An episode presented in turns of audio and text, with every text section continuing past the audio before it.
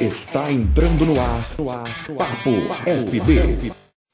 Olá para você que nos acompanha, está entrando no ar mais uma edição do Papo FB, o seu podcast. Toda semana a gente batendo esse papo, essa conversa marota, marota, sempre com ele, Thiago Rossi. Tudo jóia, Thiago? Tudo bom, Yuri? Hoje você não vai falar dos meus parentes, do Reginaldo, do Padre Marcelo, não vai falar deles, não? Não, porque eu descobri que existe uma pessoa hoje que está participando desse programa, Tiaguinho, que é mais hum. importante do que os seus parentes. Mais importante ah, então, que o Padre tá. Marcelo Rossi, mais importante do que o Reginaldo Rossi, mais importante ah. que seus parentes. Então hoje você ficou secundário, Tiaguinho. Inclusive, ah, então... eu ah. sempre te achei um pouco feio, mas hoje eu tô te achando um pouco feio além do normal. Não, Porque, hoje, assim, hoje. Eu tô usando um padrão aqui de, de enquadramento, então eu tô te achando hoje um pouco mais feio do que o normal, é. Thiaguinho.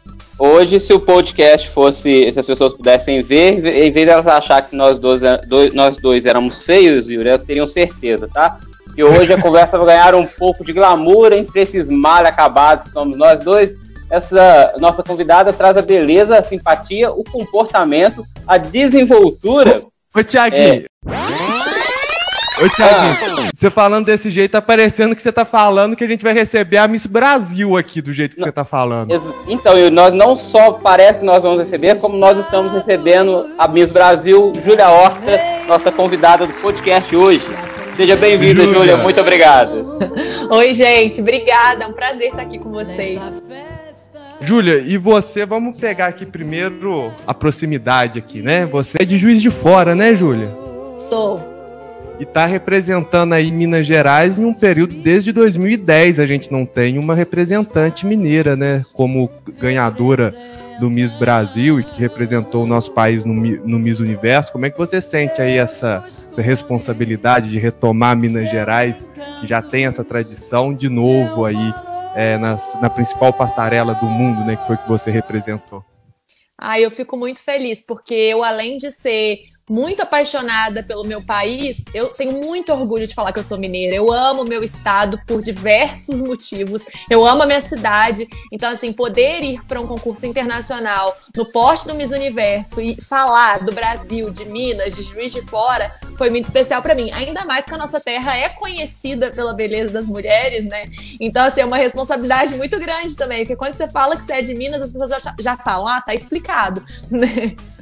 Ô, Júlia, é a, a, pergunta que não quer calar. Como você foi virar é, Miss Brasil? Como, é, era um sonho seu? Nunca passou pela cabeça? As coisas foram acontecendo na sua vida e, e, e terminou nisso? Tá? Só antes de continuar, vou avisar aos, meus, aos nossos ouvintes que a minha menina de dois anos está aqui na minha sala durante essa, é, essa quarentena, tá? Então ela pode fazer um, umas participações especiais. então, é, antes do meu primeiro concurso de beleza, eu nunca tinha sonhado em ser Miss, não. Eu era modelo, eu sou jornalista, então eu sempre tive, de uma certa forma, ligada a, a, esse mundo de gravações, de câmeras e tudo mais, tanto no profissional quanto no meu hobby, que eu considerava que ser modelo era um hobby, né? E aí eu participei do meu primeiro concurso em 2014. Então foi quando eu entrei meio que de paraquedas por causa de um convite e aí eu gostei muito do que eu vi nos concursos, eu gostei muito das oportunidades que os concursos abriram na minha vida. E a partir daí eu continuei, porque eu falei, cara, eu tenho que ser resiliente, né? A gente não consegue as coisas na primeira tentativa. Então foram aí sete concursos até eu ganhar o Miss Brasil. Pois é, Júlia. É, você, como você falou, né? Você é jornalista formado na UFJF, não é isso? Isso. É, mas você fazendo jornalismo em 2014, hoje você se eu não me engano, pode me corrigir, você está com 26 anos. Então, assim, normalmente quando fala em modelo, a gente pensa que tem que começar ali, desde o berço ali. Você fala que seu primeiro, primeiro concurso em 2014, né? É, então, você sentiu essa questão, tipo, ah, não vou começar porque tá um pouco tarde e tal. Modelo e jogador de futebol tem um pouco disso, né? Você sentiu um pouquinho essa questão aí da, da idade, mesmo assim, foi chegou aí ao ponto máximo, né, que uma modelo brasileira poderia chegar? Então, os concursos de beleza, na verdade, eles têm uma faixa etária de você poder participar até os seus 27 anos. E os concursos adultos começam com 18. Então, na verdade, eu comecei com 19 e tinha um ano só que eu, que eu podia participar dos adultos, né? Mas no primeiro concurso que eu participei, tinha algumas meninas que elas já participavam de concursos desde a época que elas eram novinhas, tinha concurso infantil e tal. E eu, nesse primeiro concurso, eu levei um pouco de choque, assim, porque eu estava caindo de paraquedas. Então, para mim, era do tipo, será que eu tenho chance, sendo que tem gente que foi preparada a vida inteira para viver essa experiência? Só que eu ganhei o primeiro concurso que eu participei. E aí eu percebi que, na verdade, não é isso que faz você ganhar ou não um concurso de beleza, né? Isso pode até te ajudar, como eu acho que me ajudou, no final das contas, ter experiência. Mas não determina. Júlia, você até tinha falado aí que é, às vezes concursos, questão poderia ser um hobby, né? Não um negócio que você levasse profissionalmente, né? E é, você participou do Miss Universo, né? E a gente vê assim, às vezes a gente pensa, ah, é beleza, né? Questão de beleza, mas vai além da beleza, né? É, então é um lugar lá, é um lugar onde se abre espaço para exposição de ideias, de vivência de vida e tal. Por lá você encontrou com cerca de 89, outras 89 candidatas, né? Que eram 90. Isso. E foram, quer dizer, são 89 experiências de vida, né? 89 visões de mundo diferente. Como que foi isso para você, né? Como você viu isso? Como foi isso para você na, na, sua vida, na sua carreira, essa, essa oportunidade? Eu falo com as pessoas que eu acho que é quase impossível que alguém viva a mesma experiência que eu vivi. A não ser que você vá para um congresso gigantesco que tenha gente do mundo todo. Porque normalmente a gente vai viajar para outro país, às vezes a gente faz um intercâmbio que tem umas pessoas de países diferentes, agora de 90 países num lugar só. É uma coisa muito grandiosa. E, e assim, é um aprendizado que não tem nem como colocar em palavras, porque eu já amava viajar, justamente pela questão cultural, de você conhecer universos diferentes do seu. Mas aí você ouvir pessoas que estão naquela realidade, que vivem aquilo todo dia, te contando como é que é, ai, como que funciona a cultura do seu país, o modo de se alimentar, de se vestir, de estudar, as estações do ano, tudo é muito diferente e é muito incrível. E além disso, ver os projetos dessas mulheres também, né? Porque as pessoas realmente ainda têm muito essa visão do concurso de beleza como um concurso de moda, né? De, de desfile, de aparências, mas assim, cara, eu conversei com mulheres que já escreveram dois livros que já fizeram documentários sobre violência doméstica, diversas coisas incríveis que você fica assim, gente, sério, que prazer estar no meio dessas mulheres, sabe? Então, realmente é uma plataforma assim muito especial, eu acho assim, para o empoderamento feminino. Ô, ô Júlia, daqui a pouco eu quero entrar um pouquinho mais nessa questão do empoderamento feminino, que eu vi que é uma pauta muito cara para você essa, né? E você hoje tem um espaço muito grande para você demonstrar isso. Mas antes, uma coisa assim que quem está nos ouvindo já observou é a sua desenvoltura na para falar, para se expressar, né? Isso é por causa do jornalismo, da faculdade de jornalismo, essa facilidade sua aí para falar? Então, eu, eu, assim, eu tenho que agradecer à Faculdade de Jornalismo por uma melhora. Eu reconheço que, assim, eu tive aulas de express, comunicação expressão escrita, comunicação expressão oral, que você faz vários exercícios, aprende várias coisas, mas eu sempre gostei muito de falar. E eu acredito, eu sempre falo isso quando as pessoas me pedem dicas a respeito de oratória, eu falo, cara, para mim a dica principal é prática. E como eu sempre gostei, eu falo desde criança. Então, desde criança que eu gosto de ser a oradora da turma nas formaturas, que eu gosto de levantar a mão para ler o texto de português, que eu faço contação de histórias. Então, assim, eu, não, eu acho que vem de antes do jornalismo, e o jornalismo só reforçou tudo isso. É, Júlia, deixa eu te perguntar. É, a Natália Guimarães, também foi Miss Brasil, é de Juiz de Fora também, né? Você chegou a ter algum contato com ela antes de ir pro, pro Miss Universo, ou não houve nenhum contato? E, tipo, e aproveitando a deixa, né, já emendando, como é que foi a preparação pro Miss Universo? Né, porque, com certeza, há uma preparação antes de você é, fazer a viagem e estar tá lá presente né, na, na disputa. Então, é, a Natália Guimarães, eu conheci ela mesmo, né, pessoalmente, tal, no dia do Miss Brasil, porque ela foi jurada do meu concurso. Inclusive, foi ela que fez a pergunta para mim. E eu sempre admirei a Natália demais, mas assim, ela era uma pessoa, para mim, meio que inatingível, assim, porque ela era super famosa, né, e tal. Então eu nunca tinha tido a oportunidade de conversar com ela. Mas depois que eu ganhei o Miss Brasil, ela foi uma querida comigo. Ela falou que tudo que eu precisasse eu podia contar com ela. A gente teve a oportunidade de gravar alguns programas de TV juntas. Ela me indicou até a pessoa que eu faço sobrancelha lá em São Paulo. Ela foi uma fofa mesmo. E em relação à preparação, é, foi muito intensa, assim, porque eu participava de concurso de beleza há muito tempo, mas eu nunca tinha tido o concurso, né, Miss, como profissão.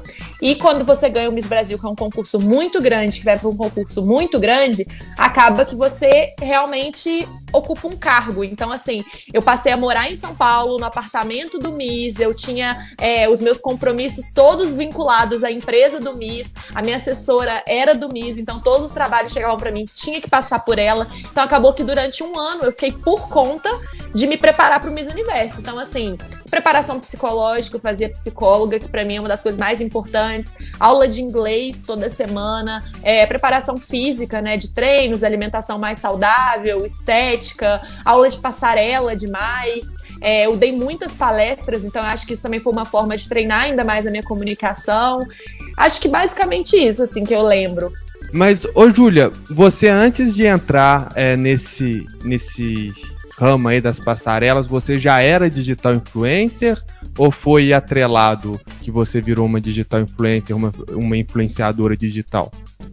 Então, é, eu participei do meu primeiro concurso em 2014, né? Nessa época, em Juiz de Fora, em cidades menores, ainda não existia muito isso de influenciador digital. Acho que estava começando.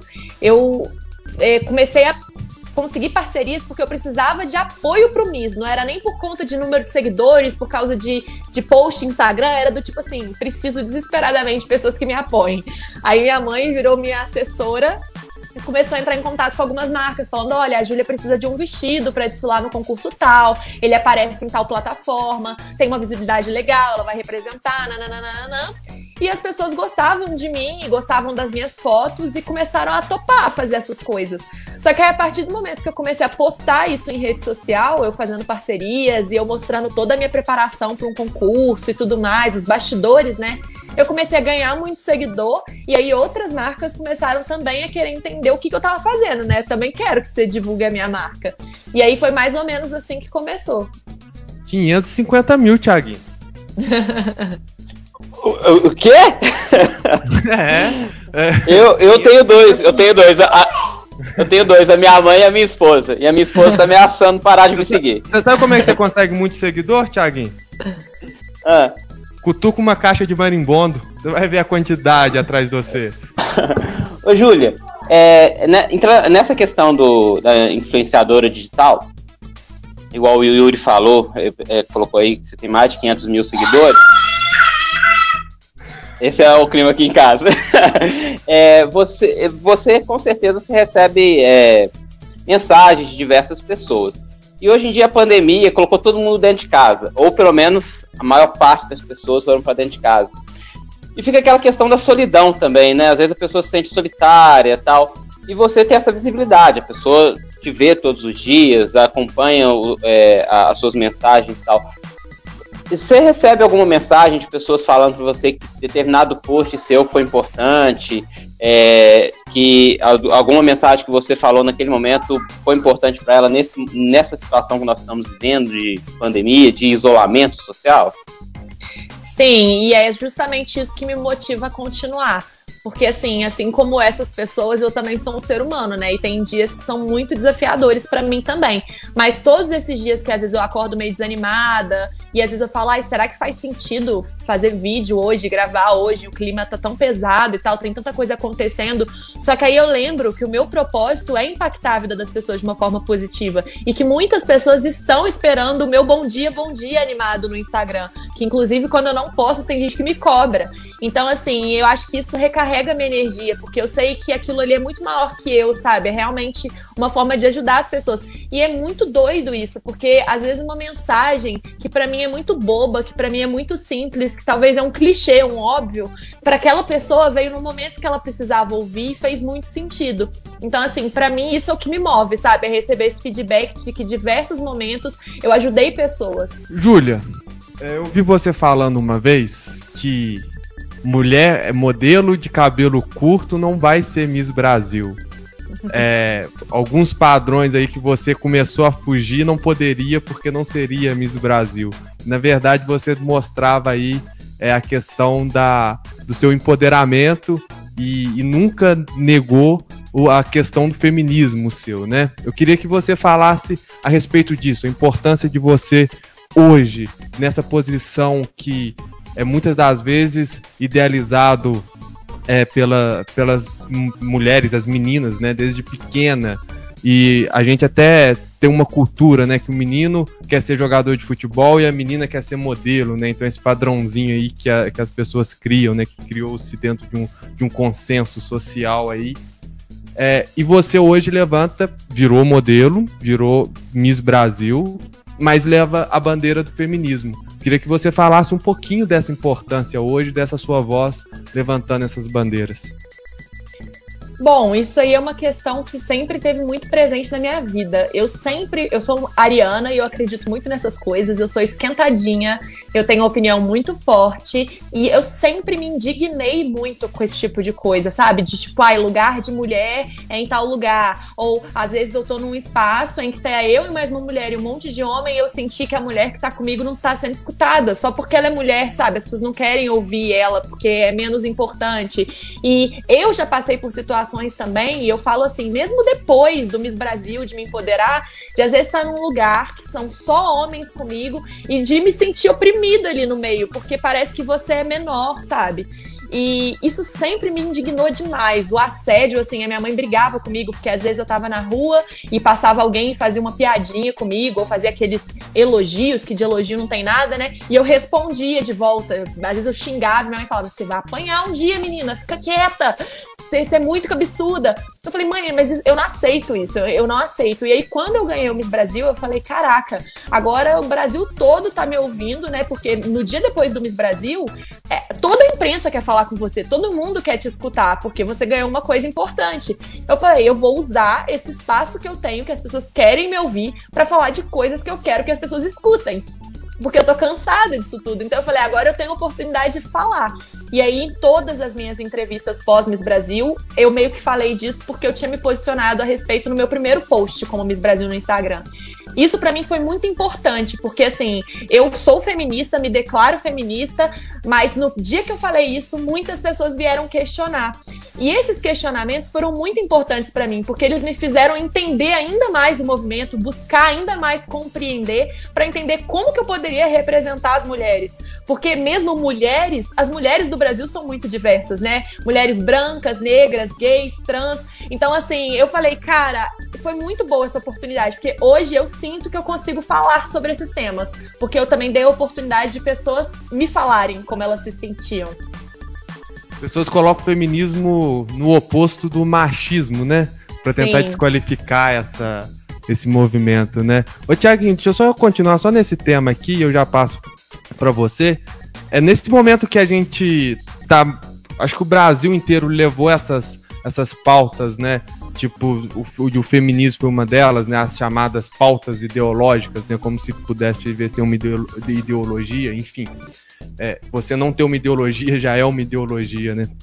É, isso agravou ainda mais você ser Miss logo nesse momento em que essas pautas, essas discussões, e aí quem se opõe a isso se opõe de forma muito dura.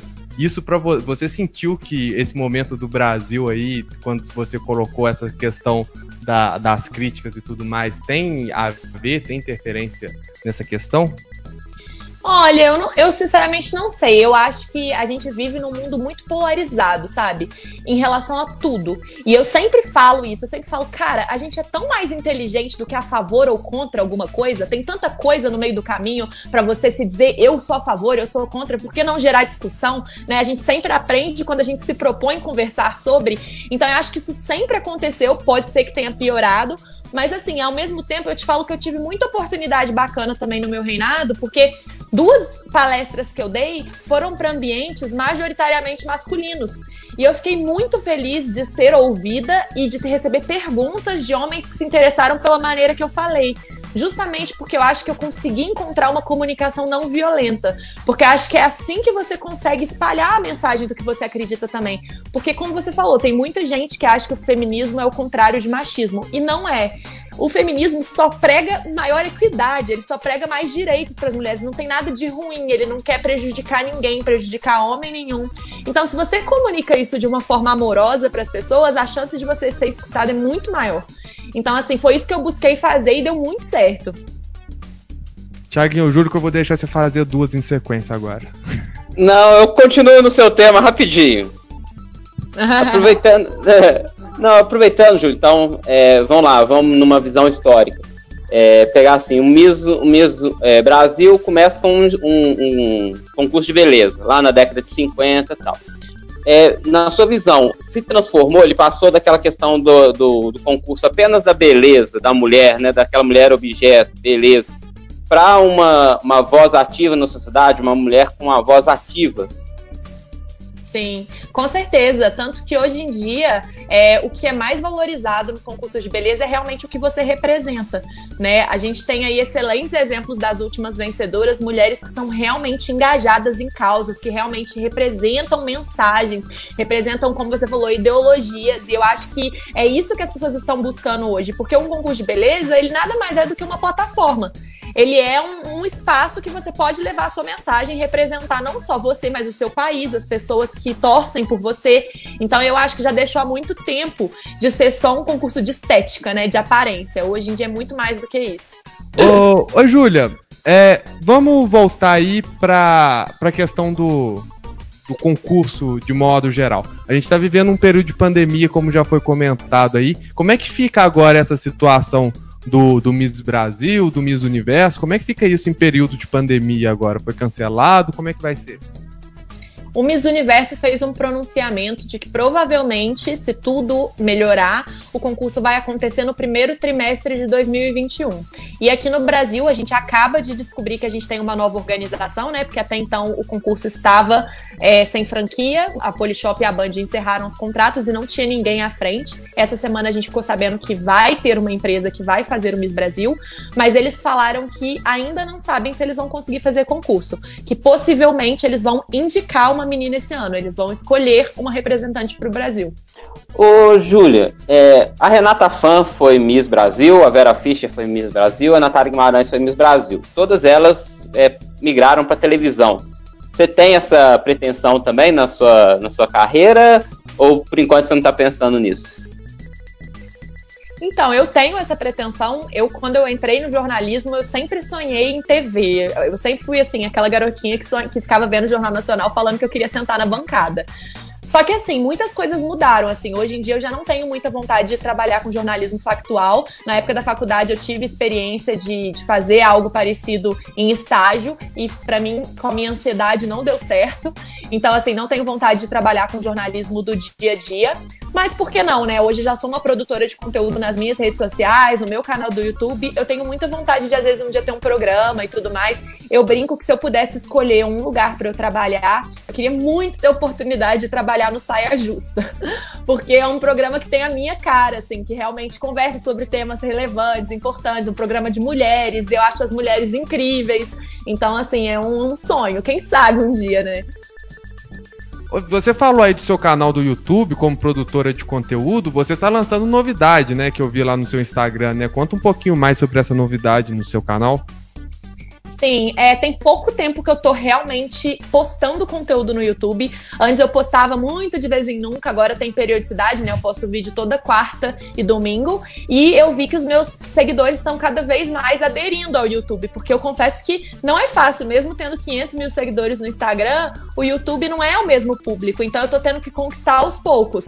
Mas é, eu tô lançando quadros, né? E agora a novidade é que eu lancei um quadro de entrevistas, que sempre foi um sonho meu ter este quadro por ser jornalista. É, eu tava esperando porque eu queria fazer presencial, que eu acho que tem uma coisa boa de você estar tá ali com a pessoa.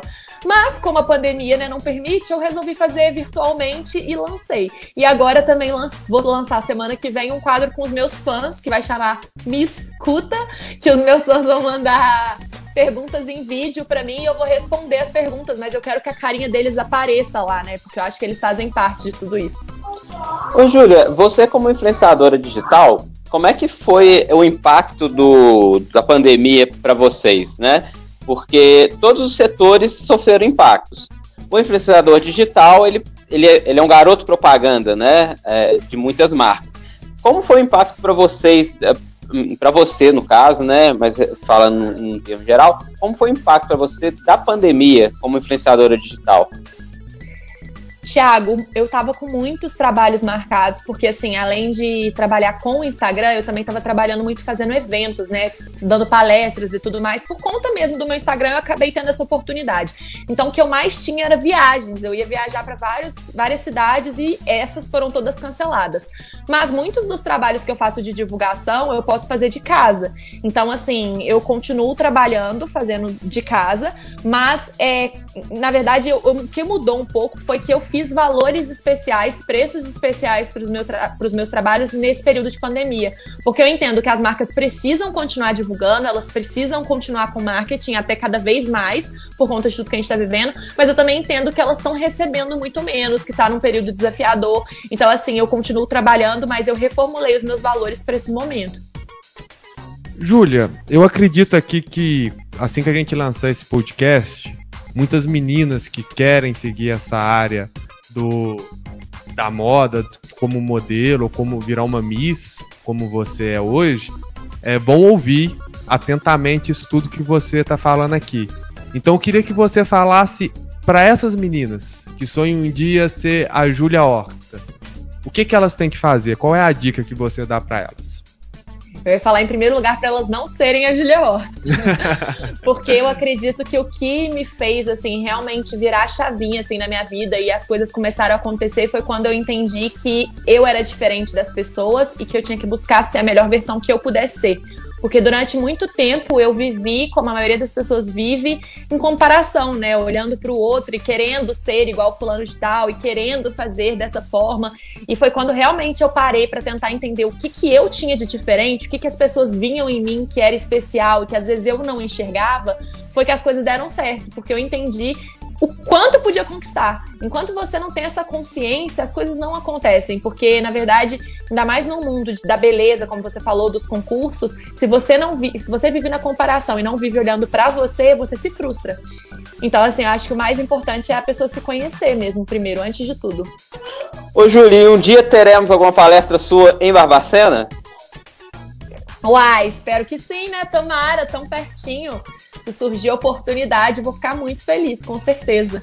Depois da pandemia também, assim, eu tô me, me programando para criar agendas, sabe? Porque graças a Deus tá surgindo muita demanda. As pessoas já me mandam mensagem: ah, quando vai ter, quando vai ter. Então, se bobear, eu vou, vou ver uma forma de fazer isso possível, pelo menos aqui na região, né? Ô, Tiaguinho, eu sei que é podcast, podcast as pessoas não veem, só ouvem. Mas aqui Sim. eu tô te vendo, eu queria que você terminasse esse podcast aqui dando um tchauzinho de miss. Deixa eu ver se você sabe. É assim, é. Nossa, você é muito chucro. Você eu, é gosto, eu, eu, gosto do miss da, da, do tchauzinho do Papa, é mais fácil. É, esse miss é um misericórdia. Meu Deus, que coisa feia essa daí que você fez. Júlia, muito obrigado, Júlia, por esse papo, obrigada. por essa conversa. Imagina, obrigada a vocês, foi muito bom. Olha, semana que vem a gente volta com mais um Papo FB. Você sabe que você pode nos ouvir pela sua plataforma preferida, Spotify, Google Podcast, Apple Podcast, ou pelo nosso site folhadebarbacena.com.br. Muito obrigado pelo seu carinho, muito obrigado pela sua audiência e até semana que vem. Tchau!